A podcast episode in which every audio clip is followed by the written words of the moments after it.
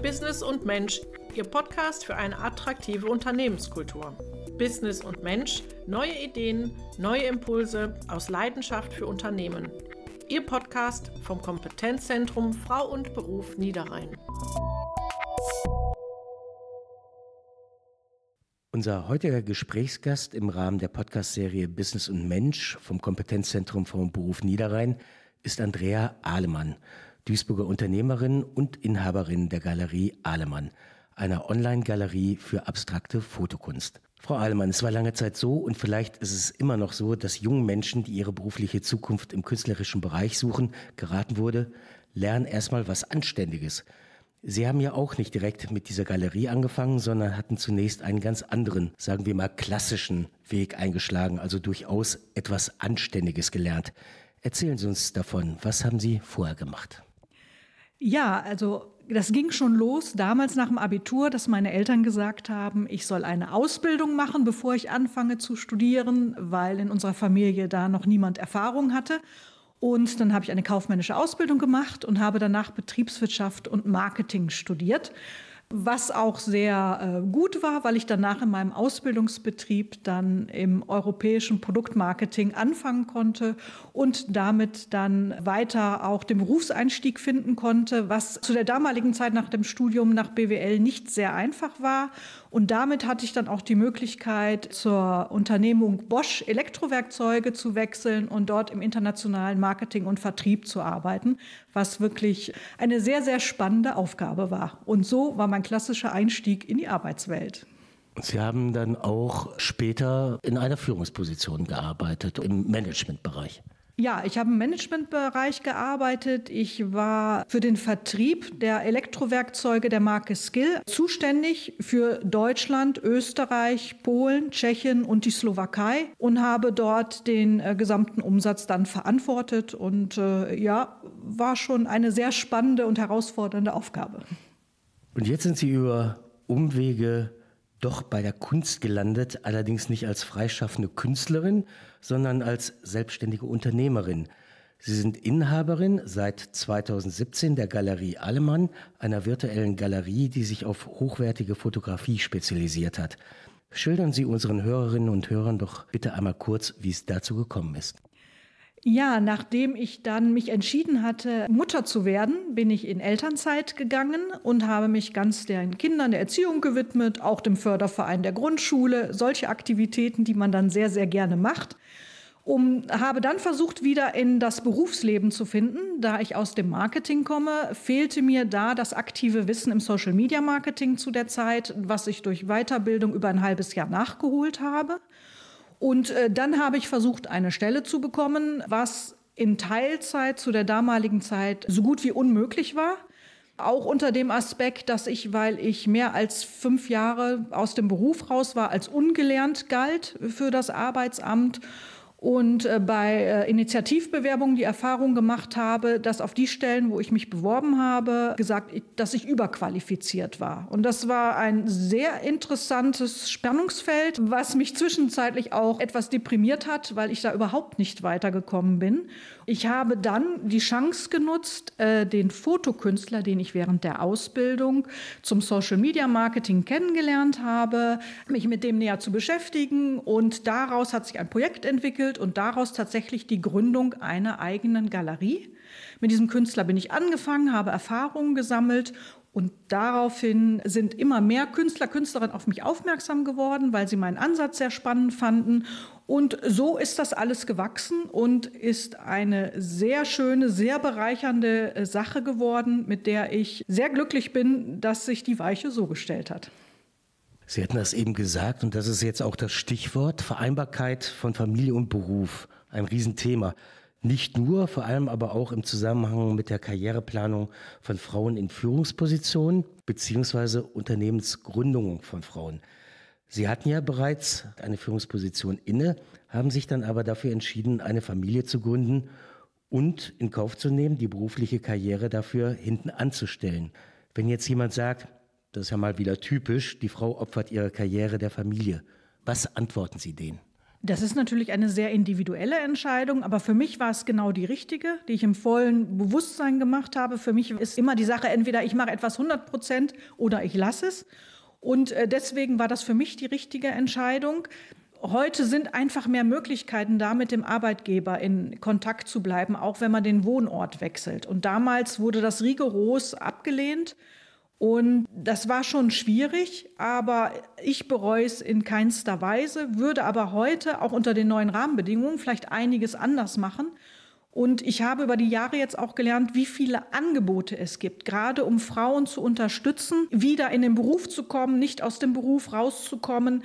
Was ich sehr schade finde, dass es sehr intransparent ist und nicht gut kommuniziert wird. Aber wenn man da einmal nachfasst und weiterforscht, es sind so viele Mittel und Möglichkeiten und das hat sich wahnsinnig entwickelt und das finde ich sehr, sehr spannend und da muss noch viel, viel mehr drüber geredet werden, um den Frauen auch die Türen offen zu machen, die wirklich wirklich für sie alle da sind. Über welche Möglichkeiten es gibt, sprechen wir gleich noch. Sie hatten gerade gesagt, Sie würden einiges anders machen. Was genau würden Sie anders machen? Heute sind einfach mehr Möglichkeiten da, also vom Homeoffice aus zu arbeiten. Das war früher überhaupt nicht akzeptiert, vor, sag mal, vor 15 Jahren. Und ich würde nicht so komplett aus dem Beruf rausgehen, was sich auch heute einfacher darstellt, weil mit meinem ersten Kind war es noch so, bitte um 8 Uhr im Kindergarten abgeben und um 12 Uhr wieder abholen. Damit war ja schon de facto jede Möglichkeit dahin. Und früher gab es auch nicht die Möglichkeiten im Internet. Mit meiner virtuellen Galerie habe ich ja jetzt diese Unabhängigkeit. Diese Möglichkeit würde ich sonst auch immer ergreifen, versuchen, das zu kombinieren und diese Chance zu nutzen, weil dadurch schafft man sich auch einen zusätzlichen Erfahrungs- und Wissenshorizont, den man später, wenn man in den sogenannten traditionelleren Bereich wieder zurückgeht, natürlich auch sehr gut nutzen kann.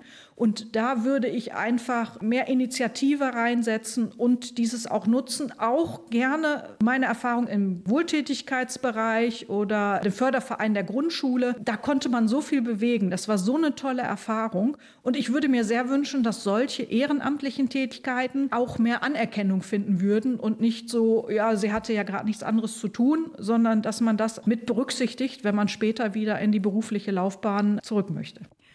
Viele Frauen, die ernsthaft mit dem Gedanken spielen, sich selbstständig zu machen, stehen erstmal vor einem großen Berg voller ungelöster Fragen. Wie war das bei Ihnen? Wie und wann reifte in Ihnen die Idee mit der Online-Galerie? Sie hatten eben schon erwähnt, da gab es einen Künstler in Ihrem Bekanntenkreis. Aber was waren die ersten Schritte, um Ihr Vorhaben in die Praxis umzusetzen? Ich äh, habe mich erstmal informiert. Ich war bei der IHK, die bieten sehr gute Kurse an für Leute, die planen, Unternehmen zu gründen. Dann habe ich äh, gegoogelt und es gibt überall Angebote, auch speziell für Frauen in verschiedensten Bereichen. Ich habe das Glück, ja hier im Ruhrgebiet zu wohnen. Ich war in Dortmund zu Veranstaltungen, in Essen, in Gelsenkirchen. Es war sehr gut, dort Informationen zu bekommen, natürlich auch Frauen kennenzulernen, die in ähnlichen Situationen waren. Da ist sehr, sehr viel Know-how da und dieses Vernetzen ist auch eine sehr, sehr wichtige Sache, einfach weil man muss das Rad nicht immer neu erfinden. Jede hatte da auch ihre Erfahrungen gemacht und das war ein ganz wichtiger Einstieg und so bin ich damit angefangen. Dieses frei verfügbare Wissen, was man entweder in Netzwerken finden kann, auf Veranstaltungen oder auch im Internet, ist so ein Schatz, da lohnt sich auf jeden Fall da Zeit zu investieren und ein bisschen vorher sich schlau zu machen, das spart einem im Endeffekt sehr, sehr viel Zeit und Nerven. Wie wichtig Netzwerke sind, das haben wir im Rahmen dieser Podcast-Serie immer wieder erfahren. Auf welche Netzwerke haben Sie zurückgegriffen, Frau Alemann? Auf einer Messe in der MSV-Arena habe ich vom äh, Kompetenzzentrum Frauenberuf Niederrhein einen Stand gefunden, die mich unheimlich gut beraten haben. Dadurch ist ein Kontakt gekommen, da bin ich in ein Netzwerk reingekommen. In Duisburg war ein Frühstücksnetzwerk von Frauen, was auch sehr nett war. Frauen, die man wirklich als Vorbild dran nehmen konnte. Aber es gibt auch noch andere Veranstaltungen, wie jetzt hier in Duisburg Business beim Brötchen und solche Netzwerke. Es gibt auch kommerzielle Netzwerke, wo man einen Jahresbeitrag bezahlt, um in eine Netzwerkstruktur einzutauchen. Da muss man schauen, ob das für jemanden Sinn macht, welche Kontakte kriegt man da, wie ist die Struktur. Das ist auch ein ganz spannender Bereich. Da muss man halt schauen, ist es betriebswirtschaftlich sinnvoll. Ich habe die Erfahrung gemacht, wenn man einmal in dieses Netzwerkthema reingerutscht ist, dann geht es weiter und weiter und weiter, was auch der Vorteil vom Netzwerken ist. Und das ist eine wunderbare Struktur. Und Menschen, die in diesen Netzwerken unterwegs sind, erlebe ich als ausgesprochen konstruktiv. Und das bringt einen immer weiter, auch wenn man vielleicht fachlich nicht sofort eine Connection hat oder es einem nicht direkt im Geschäft weiterbringt. Aber diese Konstruktivität, diese Art zu denken, miteinander umzugehen, ist immer eine Bereicherung. Nun ist es ja so, dass dem Netzwerkgedanken das Prinzip der Gegenseitigkeit zugrunde liegt, also ein Geben und Nehmen. Über das vom Netzwerk profitieren haben wir gerade gesprochen, aber Sie haben ja auch etwas gegeben. So waren Sie bereits zweimal beim Female Mentoring Programm vom Kompetenzzentrum Frau und Beruf Niederrhein als Mentorin im Einsatz. Wie war diese Erfahrung für Sie? Dieses Mentoring-Programm war immer eine wunderbare Sache, ist noch. Wir sind noch im aktuellen Programm und es macht sehr viel Spaß. Es ist einfach ein Austausch, der alle bereichert. Und das ist immer eine wunderbare Sache. Und das kann man immer nur als Bereicherung empfinden. Und es ist einfach wunderbar. Abschließende Frage. Eine dieser Podcasts, der ja zugrunde liegende Idee ist vor allem Akademikerinnen, also insbesondere die sogenannte Generation Z zur Unternehmensgründung zu ermutigen. Frau Allemann, was können, was würden Sie anhand Ihrer bisherigen Erfahrungen jungen Frauen raten, die eine Geschäftsidee haben und mit dem Gedanken spielen, ein Start-up zu gründen? Was sind da die wesentlichen Punkte, die man im Blick haben sollte? Also Information ist wie immer das Aller, Allerwichtigste. Ich würde schauen, bei der IHK, bei der Stadt einfach nachfragen. Es wird immer offener. Es gibt eine Start-up-Szene, Start-up googeln und einsteigen, Informationen sammeln und die Leute nerven und fragen und fragen, weil das Wissen ist da. Man muss es abrufen und da einfach schauen, auch dass man Benchmarks, Orientierungspunkte findet, wo man sagt, Mensch, das ist ein ganz anderer Bereich, aber du hast die gleichen Prozesse durchgemacht, was kann ich von dir lernen und dieses Wissen abrufen und auch einfordern. Frau Allemann, vielen Dank für das Gespräch. Business und Mensch, Ihr Podcast vom Kompetenzzentrum Frau und Beruf Niederrhein für Duisburg und die Kreise Kleve und Wesel. Das Kompetenzzentrum Frau und Beruf Niederrhein der Stadt Duisburg, eines der 16 Zentren in Nordrhein-Westfalen, gefördert vom Gleichstellungsministerium des Landes NRW.